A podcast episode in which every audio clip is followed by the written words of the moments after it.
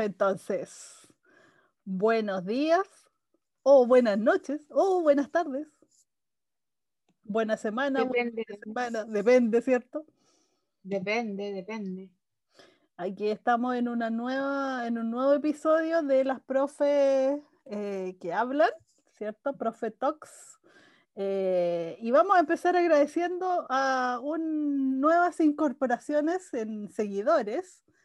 Tenemos a Carmen Iglesias, artesana de, de la red, Community Manager Educativa, madrina de proyectos educativos, que colabora, difunde y aprende por defecto. Qué magnífica presentación, maravillosa. Y un nuevo seguidor, educanal.es, que dice en su presentación que educar para crecer y abrir horizontes, innovar para mejorar. Estamos en la misma sintonía. No sobreviven las especies más fuertes, sino las que mejor se adaptan, dice. ¡Oh! Maravillosa presentación, Nati. Igual, lo- el mismo pensamiento que tenemos nosotros. Sí, sí, sí. Eso, eso queremos. Pues hoy día nos vamos a hablar un tema que nos mm, apasiona, las comunidades de aprendizaje, ¿cierto? Que es un, es una nueva, un enfoque educativo, ¿cierto? Que ya lleva bastante tiempo, algo de, de 30 años, y su origen está en España con el eh, estudioso Ramón Flecha. Así es.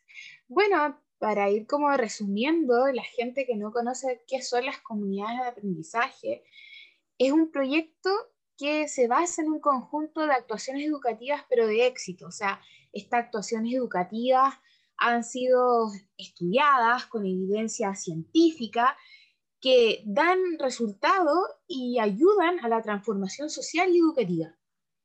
La idea es que eh, este modelo, que es un modelo maravilloso, Ujú, tiene varias teorías científicas, mi querida amiga, de nivel internacional.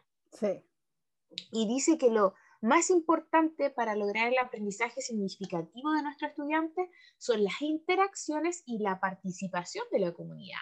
Es decir, no solamente la relación alumno-profesor, sino de todos los integrantes que lleva una comunidad educativa. Puede ser los, los padres, los apoderados, los abuelos, los vecinos del sector, comunidades con otros colegios, del país, a nivel regional, a nivel local, a nivel internacional, lo cual lleva a desarrollar mentalidad de crecimiento en todos nuestros estudiantes. Así que sí, es un proyecto maravilloso. ¿no? Y muy adecuado en esta situación, eh, aunque le- originalmente las comunidades de aprendizaje se originan de manera personal, presencial, efectiva, ¿cierto?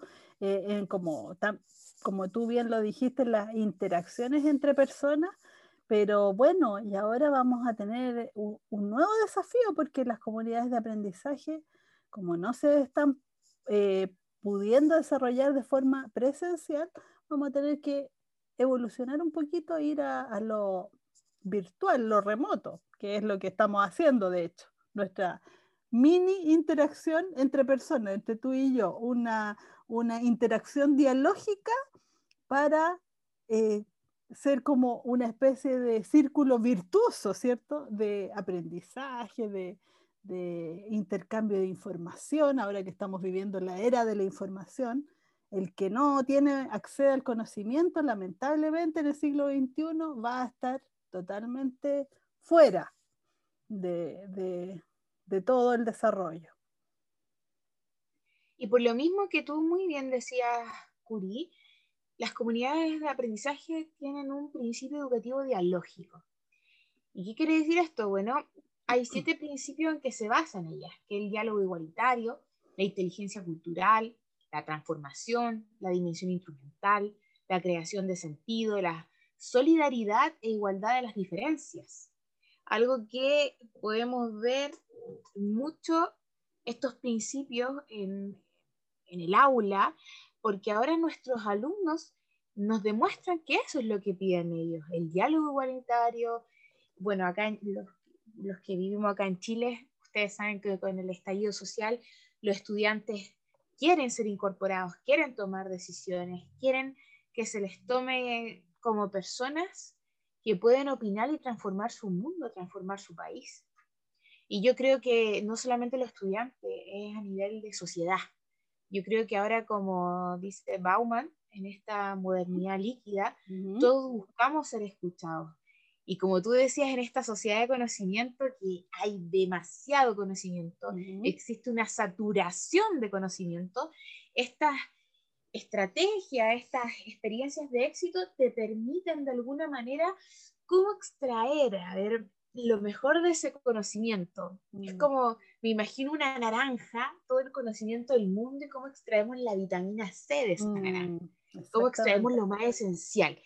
Y esas, estas actuaciones de éxito nos permiten a nosotros, a través del diálogo, eh, ir como, eh, bueno, hay mucho conocimiento que es, como innecesario, pero te permite ir como a lo, al fondo de En mm. este caso, cuando nosotros creamos las profetas, dijimos, bueno, vamos a hablar de educación, pero ¿qué hablamos de educación? Pues si decimos que vamos a hablar de educación, educación hay muchos temas de educación, pero ¿qué tocamos en estos podcasts? ¿Qué, ¿Qué, es lo que realmente la gente quiere escuchar? Y bueno, creo, Curi, que las comunidades de aprendizaje, un colegio que está renovándose y que está en pro de ir mejorando con esta pandemia, que no ha visto la pandemia como una paralización, sino como una oportunidad de transformar su práctica educativa tiene que sí o sí incorporar las comunidades de aprendizaje. Mm, exacto. Sí, porque ahí practicamos algo que, que estábamos un poco perdidos en esta sociedad del consumo, en esta sociedad tan, tan inmediata de, tener dinero, ¿cierto? De, ir al mall, comprar cosas, cosas, cosas, y, y finalmente eh, sacamos la conclusión que las cosas eh, no, hacen la felicidad, en algún sentido pueden ayudar y apoyar a momentos estables emocionales, pero no es la felicidad y, perdimos un poco la esencia de lo humano, el principio de la solidaridad, la empatía, esto, estos eh, diálogos que nosotros estamos haciendo eh, son una forma de compartir el conocimiento al que nosotros accedimos en algún momento y que vimos estas actuaciones exitosas en educación y, que a lo mejor a través de, esta, de este audio podemos llegar a profesores que están a lo mejor no conocen esta, las comunidades de aprendizaje y a lo mejor las podrían implementar. A lo mejor no de forma pura, porque bueno, todas las actuaciones de, éxitos que hay eh, a lo mejor no, no, las podemos aplicar todas eh, en algún momento, porque recordemos también que las comunidades de aprendizaje tienen etapas en las comunidades. Y un poco nosotros estamos haciendo la sensibilización, ¿cierto? Porque primero hay que sensibilizar a la comunidad de la necesidad de ser solidario, de construir inteligencia eh, cultural, eh, de interactuar, ¿cierto? Y de tener un, sentido de pertenencia a un grupo de manera igualitaria, como bien decías tú, ¿cierto? Me, me parece maravilloso ese sentido de pertenencia igualitaria, amiga, porque en realidad, si te das cuenta, la pandemia, bueno, en Chile, y yo mm. creo que en el resto del mundo también, nos puso ahí frente a nuestra cara las desigualdades que hay en este mm. mundo. O sea, acá hay niños que no tenían conexión y, viendo eh, las comunidades de aprendizaje en otros países, cómo estas actuaciones de éxitos lograron sanar esa brecha. Increíblemente que escuelas muy pobres, a través de estas siete actuaciones educativas, lograron subsanar esta brecha esta brecha económica, cultural, y eh, los, todos sus alumnos en escuelas muy vulnerables alcanzaron los, a desarrollar las habilidades porque toda la comunidad participó en ese proceso. Entonces, como dice ahí un dicho, la unión hace la fuerza, mientras todos los actores, las comunidades educativas estemos solidarizando con el otro, estemos, como dices tú, como lo estamos haciendo en este podcast, compartiendo estas actuaciones de éxito con ustedes que nos escuchan. Eh, creo que es esencial hoy en día la cooperación y que para poder que estas, estas actuaciones, que son siete, puedan llevarse a cabo de una mejor manera, me gustaría partir con la primera, amiga. Que, que, una de la actuación de éxito, la primera que se puede hacer es la formación dialógica del profesorado. ¿Cómo preparamos al profesor, al docente, para que pueda llevar a cabo las comunidades de aprendizaje en su, en su liceo, en su establecimiento educacional, en su centro educativo?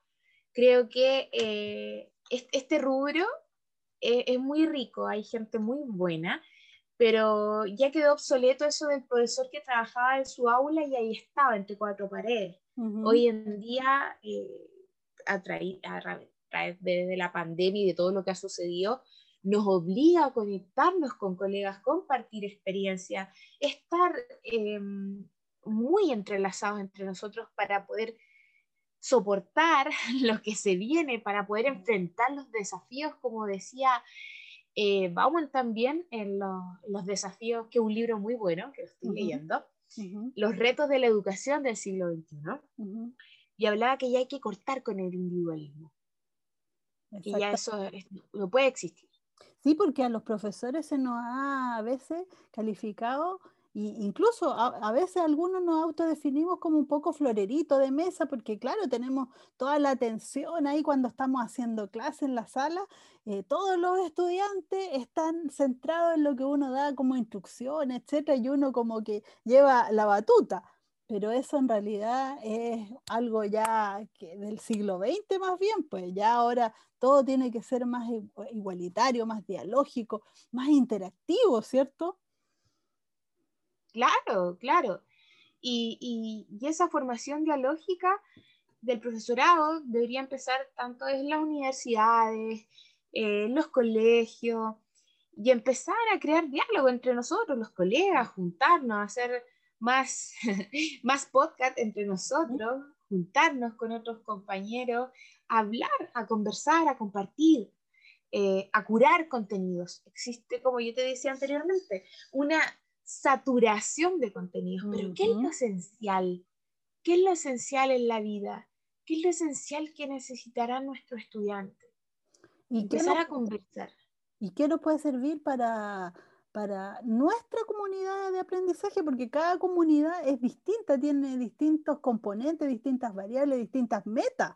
¿Dónde está lo, lo, que habla también las comunidades de aprendizaje después de la sensibilización, ¿cierto? Viene también eh, el dialogar y el establecer el sueño, la meta, para lograr la eficacia. O sea, tenemos que tener una meta, un norte eh, en común, donde todos tiremos este barco, eh, los estudiantes, las familias, los profesores, para que logremos la, eficacia.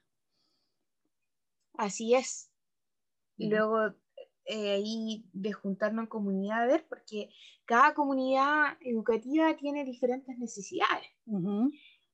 Pero sabemos que cuando la realidad local eh, está y vemos, podemos, por ejemplo, el establecimiento que trabajamos nosotras quizá tiene diferentes necesidades el establecimiento que está una cuadra más allá, pero si algo nos une es nuestra realidad local, el compartir. Y yo creo que todos los profesores Ah, yo creo de corazón que todos los profesores queremos que nuestros estudiantes eh, brillen y alcancen su autorrealización. Exactamente. Sí, pues. Y lo que, tú decías de la formación pedagógica dialógica nos lleva a la segunda, al segundo aspecto que la segunda actuación de éxito que es el modelo dialógico de prevención y resolución de conflictos, porque en la medida en que tú y yo transparentemos, conversemos, dialoguemos, volvamos a, escucharnos, a escucharnos, nos cuesta escuchar a veces al otro, podemos llegar a un término eh, medio, a un consenso, a un acuerdo, precisamente para llevar este barco a un puerto eh, seguro, un puerto bueno, un puerto de máxima, máximo esplendor de, nuestros estudiantes, ¿cierto? lo que dijiste, amiga, en realidad es, bueno, el modelo de prevención dialógico de prevención y resolución de conflicto, tú le diste en el clavo con una palabra, bueno, como ambas somos profesoras de lenguaje, con el escuchar. Mm. Escuchar. El escuchar es una habilidad comunicativa tan importante, no solamente expresarte bien, organizar bien tu discurso y escuchar, porque a veces cuando tus palabras que llegan a mí, yo le interpreto de acuerdo a mi percepción de mundo. Y en neurociencia educativa mm. sabemos que la percepción está marcada no por la realidad, sino de quienes somos y las experiencias que tuvimos. Entonces de repente pasa mucho entre los colegas que somos mediadores de conflictos, pero a veces nosotros también nos agarramos del mundo con otros colegas. Por supuesto, ah, así como por el, e-, cuando llega el ego. Sí, sí, así como, ay, llegaste, este, ¿qué me va a enseñar a mí? Sí, si yo pues. llevo cuántos años, ¿no? 25 años. Eh, o 10, no sé, depende. O 10. tú, depende. Bueno, en el caso tuyo y mío, que yo llevo 10, tú 25, pero hay algo que, que ha caracterizado nuestra amistad, que es saber escuchar. Mm. Y, y, abrirse a las posibilidades y reconocer que a veces uno está equivocado con las prácticas de educativa y que quizás el otro lo hace mejor. Entonces, ser humilde y decir, oye, enséñame, yo no lo sé, y, el modelo dialógico de prevención y resolución de conflictos es tan importante para una buena convivencia escolar. Eh, lleva de la mano con una, y la convivencia escolar influye en el clima de aula, imprima también que nuestros estudiantes se sienten en un ambiente cálido, seguro. Y ahí de nuevo viene la neurociencia. No se te activa el cerebro reptiliano que está en base, en base a un ambiente de amenaza. Emoción. El está tranquilo, porque claro. calma. Entonces se te activa el núcleo de accumbens que, que te genera recuerdos positivos. Hoy me encanta esa clase con esa mis porque todos podemos hablar, opinar, o con ese profe porque el profe no escucha y si ocurre un conflicto lo ve como una oportunidad para mejorar nuestras habilidades. Entonces, la gente como que le tiene pánico de repente a, a, los conflictos, pero yo siento que los conflictos son parte de la vida y son una oportunidad de aprendizaje siempre. No sé qué por supuesto, y, los estudiantes también a veces no están acostumbrados a ser escuchados, porque cuando a veces se, se, dan las oportunidades y las interacciones como para que ellos se expresen, a veces hay algunos que se quedan callados porque no dicen, no, esto, esto tal vez no es real, que me estén dando la oportunidad de decir, pero qué importante es decirle al otro, decir como estudiante, decirle, profe, ¿sabe qué? En realidad no, eh, sobre todo en estos tiempos de pandemia, las emociones han estado, pero totalmente ahí eh, eh, es una lluvia de emociones cada día. Entonces, qué importante a veces es que el estudiante le diga a sus profesores, profe, ¿sabe que he tenido una mala, un mal día, una mala semana? No voy a poder realizar el control de lectura, la tarea, lo que sea, y que nosotros los profesores seamos capaces de escuchar y de entender eh, que estamos todos estresados y que una situación única. En realidad esto de la pandemia es como estar en la Segunda Guerra Mundial, en la Primera Guerra Mundial, en la peste negra. Imagínate, lo estamos viviendo día a día. Vivimos la primera ola, ahora se empieza a anunciar la segunda ola con, con unos tintes medio apocalípticos y tenemos que estar fuertes para eso. Entonces, qué importante es el diálogo para poder eh, construir. Y el diálogo lleva a la tercera actuación de éxito, que es la participación educativa de la comunidad. Y cuando hablo de comunidad, me refiero a la familia, al portero, a la señora del aseo, a todos los que componen un colegio, incluso a los vecinos del barrio. ¿Por qué? Porque de alguna manera cuando tú conoces, uno no cuida lo que no conoce. Exactamente. Entonces, cuando tú empiezas a conocer al, otro que está al lado tuyo, al vecino, al amigo, al portero, a la familia, al papá de, a la mamá de, tú conoces y entras en su mundo. Es lo que ha hecho esta pandemia con las clases Zoom. Mm. Cuando los niños abren sus pantallas no dejan entrar a, su mundo. ahí participa la comunidad educativa, sí o sí, porque de alguna manera, ah, bueno, yo que trabajo en cursos más pequeños, está el abuelo de repente conectando al, al, mm. nieto, está de repente la nana ayudando a conectarse al niño, o a veces está el papá, la mamá, a veces están los chicos solos, hasta, hasta los perritos, los gatos, hamsters, muestran ahí sus animales. Entonces ahí, te das cuenta que, eh, que, hay una participación activa y que de alguna manera los padres están como súper, sobre todo en los cursos más pequeños, no va a pasar los cursos más grandes, pero ellos también quieren participar y, y, quieren opinar y quieren hablar en tu clase. Entonces yo creo que si, si se les forma a los papás, que otra actuación educativa éxito con la formación de las familias, para que puedan aportar y construir el aprendizaje de sus hijos en conjunto con los docentes sería maravilloso. Sí, fíjate que yo, eh, bueno, no, no, tampoco voy a decir que soy la, la super profesora, pero mira, intuitivamente un poco en, esta, en este mar de, incertidumbre que vivimos este 2020, eh, con algunos cursos logré, con, sobre todo con en séptimo y octavo, logré reunirme, hacer citas con, con, eh, los padres de los estudiantes.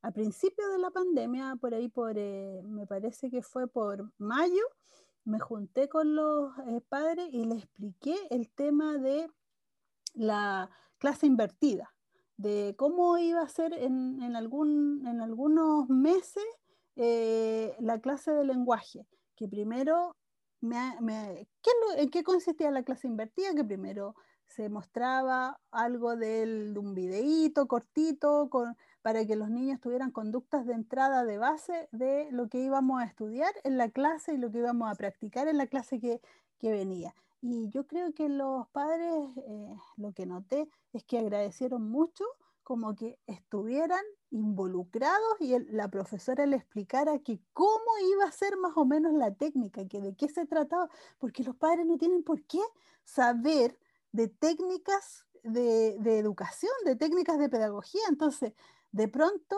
lo, lo que perciben los padres es que la profe de matemática manda eh, una cantidad de ejercicios, la profe de lenguaje manda otra, que hay que leer esto, que, entonces de repente tienen semanas así que hay que hacer muchas cosas, de la, de ciencia hasta otra, este otro proyecto, entonces colapsan y no entienden nada. Entonces de repente los profesores a veces no somos capaces de, de involucrar en los procesos y espacios de aprendizaje a la familia, incorporarla para que entiendan y sean partícipes y sean activos en lo que nosotros estamos haciendo. Y un padre y una madre que sabe que tú le expliques, un padre que va a estar contigo agradecido y va a participar y te va a ayudar, va, eh, va a acompañar a su hijo en el proceso educativo porque sabe cuál es tu objetivo. Claro. Va a trabajar en conjunto contigo. Exactamente. Sí. Por eso es maravilloso la formación de familiares para que puedan eh, trabajar contigo en el aula. De ahí vamos a la cuarta actuación educativa de, éxito, ¿cierto? Sí. Ahí vienen las tertulias biológicas. Sí. Y también los grupos interactivos. Sí. Y por último, la biblioteca tutorizada. ¿Cierto? En los grupos interactivos, eso es maravilloso, lo encuentro yo para los cursos, te ha tocado así, eh, estudiantes con déficit atencional, así como una, que, se aburre a, los tres segundos, esa, eh, sobre todo para estos niños que son más inquietos, que, pierden el, hilo, los grupos interactivos son geniales, a ellos les encanta pararse y moverse de, de estación en estación, ¿cierto? Expliquemos un poquito de qué se tratan los grupos interactivos. Bueno, los grupos interactivos yo creo que son como una base, sobre todo cuando uno tiene em, niños, como tú dijiste, con trastorno de déficit de atención, o cuando tú tienes em, diferentes necesidades educativas especiales en el aula, porque te ha pasado que de repente hay alumnos que son brillantes. Eh, como los niños que tienen un CI alto sobre la media, y tienes un niño TEA, tienes un niño sordo, y así como un montón de etiquetas, pero lo que sí tienen en común que son todos estudiantes tuyos y tú tienes que eh, ayudarlos a desarrollar lo mejor de sí. Exactamente. Entonces, de alguna manera, el, el grupo interactivo te permite a ti que eh, mejoren la relación interpersonal entre los estudiantes y también eh, contar con personas más adultas. Y aquí me encanta el tema porque no eres, tienes hartos co-teacher en el aula. Mm. Por ejemplo, un ejemplo de grupo interactivo sería que eh, tú me invitaras, como psicopedagogo del colegio, me invitara a una clase tuya al aula virtual, a una clase presencial, cuando mm, volvamos al modelo híbrido y pudiéramos invitar un par de apoderados o a otra colega de lenguaje o otro de matemática, porque incluso se puede invitar gente de diferentes asignaturas. Y ahí todos eh, se evita lo que es la segregación, la competitividad y también no hay ninguna etiqueta porque todos trabajan en conjunto por un fin. Y lo que hace es que eh, todos los estudiantes en este grupo interactivo, de acuerdo al desafío que hay, van pasando las etapas. Por ejemplo, si queremos ver diferentes tipos de poema o reconocer las figuras literarias de los poemas. O si nos vamos a un ejemplo de, de historia, ver todos los pueblos originarios y vamos cambiando de estación, hace que el estudiante aprenda en conjunto con otro y el adulto a cargo de la mesa te pueda ir incorporando, ayudando, aprendiendo. Pero lo rico es que el grupo interactivo yo creo que permite mucho la inclusión. Sí. Y algo que, bueno, en Chile está normado por el decreto 83 y también por la ley de inclusión, que es que la idea es que tú, como profesor, a través del diseño universal de aprendizaje, logres que todo tu alumnado esté incluido en el, en el curso y pueda alcanzar los objetivos, las habilidades que tú quieres desarrollar. El grupo interactivo es la mejor estrategia para lograr eso. Sí, y además que son como son cuatro estaciones, eh, eh, se preparan actividades eh, bien acotadas a 15, 20 minutos, de tal manera que en esos 15, 20 minutos ese grupo, esa estación quede resuelta. Entonces tú ya resolviste en la estación número uno y pasas a la dos, y así, y así, y así. Entonces te vas moviendo y eso implica atención también, atención plena, plena conciencia en lo que estás haciendo. Yo me acuerdo una vez, no, no pude hacer un grupo interactivo puro porque no era alguien externo, porque a veces las limitaciones de la entidad educativa te cuarta un poco el hecho, pero, pero traté de adaptarlo un poquito y tuve, eh, fíjate que eh, traté de enseñar este tema de eh, los tópicos literarios, que están más encima, los nombres son en, latín. Está el Tempus Fugit, el Memento Mori, en fin, todo con nombres tan extraños y que los niños dicen, ¿qué?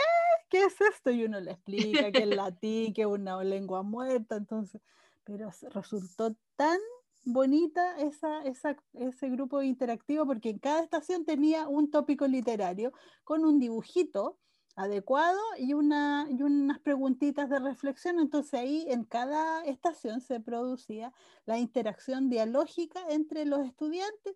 Tú tienes que nombrar una especie de, de secretario que vaya llevando la dinámica de cada grupo, porque uno como profe se va paseando por cada estación para ayudar y eh, que ellos vayan haciendo la, la actividad, ¿cierto?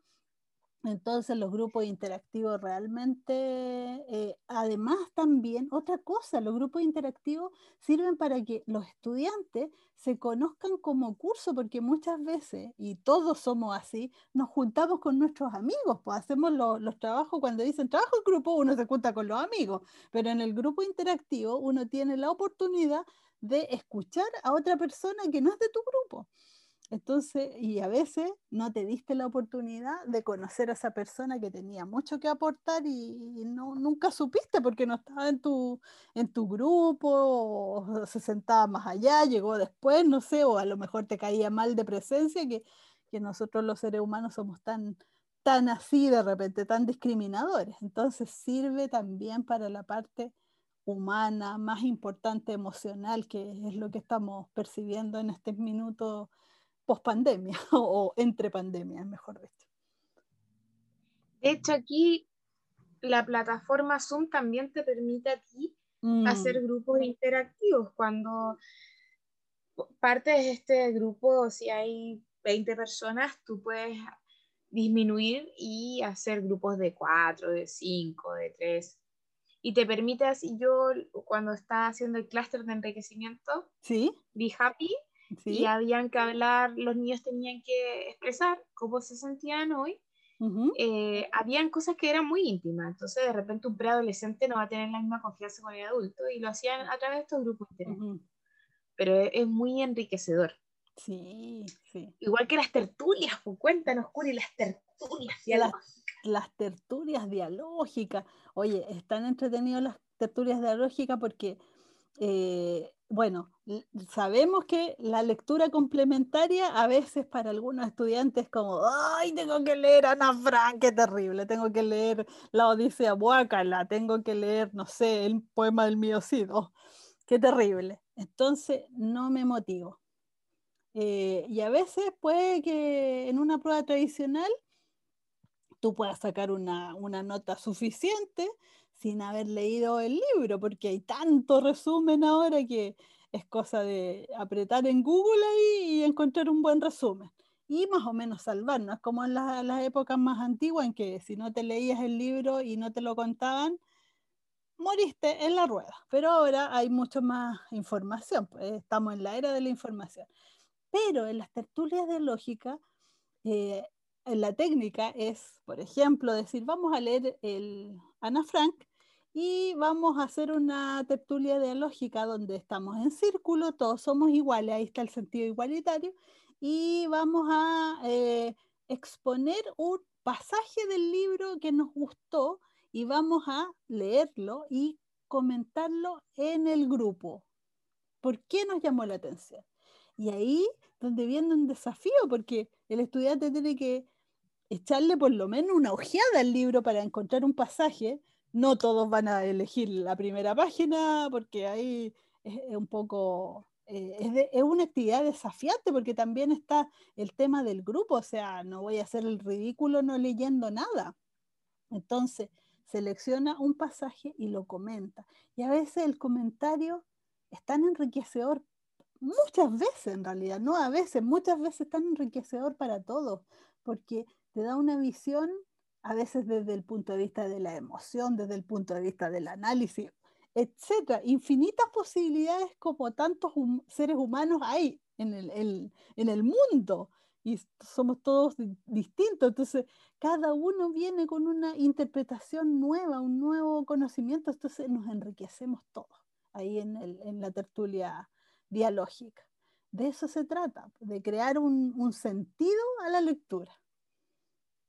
Y, bueno, eh, rescatar que las tertulias se desarrollan en base de las mejores creaciones de la humanidad, ¿no es cierto? Claro, clásicos. Desde la literatura, sí, son clásicos, desde la literatura hasta el arte o la música. Por eso encontramos tertulias musicales, dialógicas, tertulias artísticas, matemáticas, de ciencia, pedagógicas, teológicas, feministas, intelectuales, de películas que tiene por ahí mi amiga Curi, ah, que, que es, adicta al cine y una crítica de cine, entonces también tiene sus tertulias dialógicas que tiene con su grupo de cine y se ponen de acuerdo. Y les voy a contar un secreto de mi amiga Curi.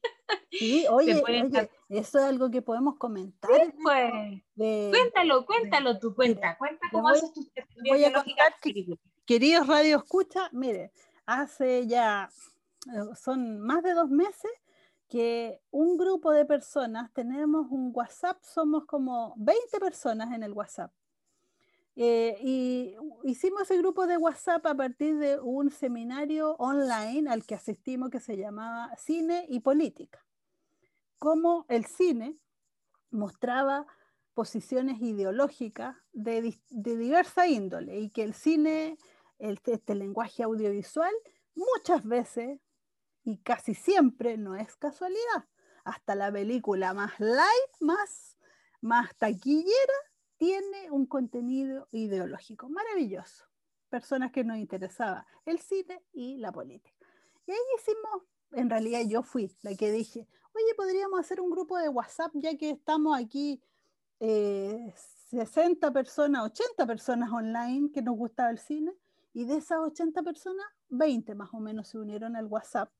Y en el WhatsApp empezamos a dar datos. Se va a estrenar tal película en tal plataforma y era un WhatsApp de datos, no muy dialogante, sino más bien de datos. Y de repente eh, dijimos, oye, ¿por qué no nos juntamos? Eh, pongámonos de acuerdo, porque eh, asistimos a un seminario donde era tan alto el nivel que había muchas películas, sobre todo de principios del siglo XX, de 1914, 1907, por ahí, donde se inicia la historia del gran cine que no habíamos visto. Entonces dijimos, oye, ¿y si nos ponemos de acuerdo y vemos la película que mencionó el profesor? Ya, pongámonos de acuerdo, la vemos. Y la comentamos en un Zoom. Cuento corto, nos juntamos una vez cada semana, el domingo específicamente. Imagínate cómo será nuestra pasión, un domingo juntándose. Nos juntamos 8 o 10 personas, no todas por supuesto, algunas aparecen, otras desaparecen, en fin, pero hay un grupo estable de 8 personas que nos juntamos religiosamente y nos ponemos de acuerdo. Ya llevamos tres meses Imagínate la cantidad de películas que hemos visto, proponemos películas, las vemos en conjunto, las comentamos. Y qué enriquecedor, qué maravilloso escuchar a otra persona, porque claro, podemos quedarnos, hoy qué linda la película, qué lindo los colores, qué buenas las actuaciones, qué buenas las direcciones, pero qué maravilloso escuchar a otro ser humano cuando está igual de apasionado que tú por algo. Y eso es la clave, yo creo, de, las tertulias dialógicas, literarias, de música, pedagógica, de los temas que, que, interesan en el fondo. Entonces es maravilloso, enriquecedor, y ahí uno va aprendiendo y va creciendo, creciendo con otro, y incluso no es nuestro afán ser amigos, no está la emoción de, de la amistad, sino la pasión por un tema, una tribu que se juntó apasionada por un tema. Pero como ya llevamos un buen tiempo y nos hemos aprendido a conocer escuchándonos con diversas teorías, entonces ya hay un afecto. No se puede llamar amistad, pero hay un afecto y hay respeto. Porque el otro puede pensar, de hecho, a veces hay gente que propone películas, incluso yo he propuesto una película que yo la encuentro maravillosa y no me gustó. No, no, encontré que la película no era muy buena. No, no, en realidad no me provocó nada, encontré que era muy religiosa, etc. Yo, por ejemplo, propuse una película que se llama Jesús de Montreal, que es de hace harto tiempo atrás, una reinterpretación del, Evangelio eh, de, un, director canadiense y a la mayoría no le gustó. Pero otra, otra de, las, de las personas le gustó y encontró que era una muy buena interpretación, etc. Bueno, pero está bien. O sea, no tenemos por qué estar de acuerdo si el tema es que lo analicemos, lo discutamos. ¿Cierto? Claro, como decía anteriormente, eh, que una persona no opine lo mismo que tú no significa que esté equivocado, sino que está viendo el tema o el asunto desde otra perspectiva de acuerdo a sus creencias, de acuerdo a su percepción. Así que no estás. Así que, colegas, les recomendamos que busquen comunidades de aprendizaje. Hay cursos gratuitos y hagan en sus colegios estas actuaciones de éxito y que obviamente en los otros podcasts tenemos una sorpresa. Quizás si se quieren unir hacer una tertulia en este podcast, lo pueden hacer en Instagram siguiendo arroba Exacto. Y también en Twitter. O también buscándonos a nosotros. en Spotify, estamos en varias redes sociales pero la idea es que eh, si quieren participar en, nuestro podcast, escríbanos y nos propone un tema, lo dialogamos y hacemos una tertulia dialógica de un tema que a ustedes les apasione. Y como decía muy bien mi amiga, y lo decía Ken Robinson, cuando tú encuentras tu elemento, o lo que decía más bien otro filósofo antiguo, tu pasión, y encuentras quienes comparten tu pasión, es decir, tu tribu, como yo ahora la encontré con mi amiga Curi, mi tribu, de una profesoras apasionadas por la educación. Eh, creo que eso lo cambia todo, tener con quien compartir algo que te apasiona. Así como nos reunimos en un estadio para gritar gol cuando gana la selección, eh, es, es, maravilloso. Así que bueno, eso. O sea, y por acá, a ver, alguien nos, nos pidió que habláramos eh, el próximo podcast, o este, ¿El próximo? en el próximo podcast vamos a hablar de la gamificación. Sí, porque la gamificación ha, sido todo un, un, un, buen descubrimiento, una nueva revitalización para el tema de las clases remotas que hemos estado haciendo, o también llamadas por, por ahí clases híbridas eh, eh, en el Zoom que la clase de Zoom no significa que estemos hablando los 40 minutos, los 90 minutos y haciendo, porque si no, pongamos un video de YouTube, ¿cierto? Y, y ya, que los estudiantes tomen nota y después nos muestran el cuaderno. No, pero algo más interactivo, como lo que hemos estado hablando todo este podcast. Es lo que proponían los viejitos pues, de las teorías constructivistas. Ausberg, Vygotsky, todos nuestros amiguitos que proponían Brune, del aprendizaje por descubrimiento. Y hay muchos ahora, el escape room, hay muchas estrategias didácticas que, que te permiten gamificar en el aula. Y ahí podemos hablar y compartir con nuestros colegas algunas técnicas que ocupamos y otras bien recomendadas por los expertos. Sobre todo hay un link maravilloso, una página maravillosa, genial y que tiene incluso las planillas hechas para tú hacer una gamificación en el aula. Así que 100% recomendada, igual que Canvas. Sí, sí. Eh, Genially y Canva para un poco variar del PowerPoint y salir un poco de, esas presentaciones que son más tradicionales, tratando de buscar... Las presentaciones conductistas.